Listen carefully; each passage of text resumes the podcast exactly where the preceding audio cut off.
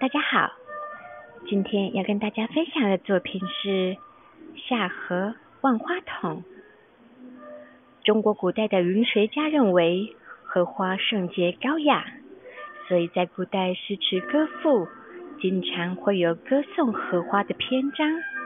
比如曹植在《芙蓉赋》中说道：“兰百卉之英茂，无丝华之独灵。”《群芳谱》中说：“凡物先华而后实，独此华实其身，百节疏通，万窍玲珑。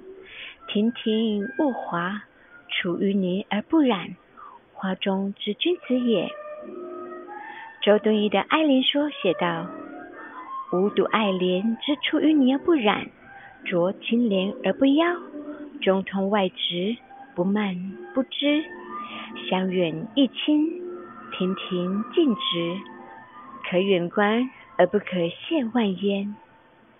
是对荷花最出名的赞誉。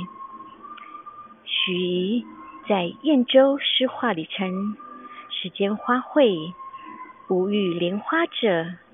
盖诸花皆熏风暖日，独莲花得益于水月清庭异香。”虽荷叶无花时，亦自香也。出于对荷花的喜爱，文人给荷花取了很多不同的名字呢。依照外形，所以起名荷花、莲花等等。一三零零夏荷万花筒，夏荷瓣蕾为花香展开，浓淡相宜，传递着千变万化。将茶水倒入杯中时，会出现一朵令人心旷神怡的莲花呢。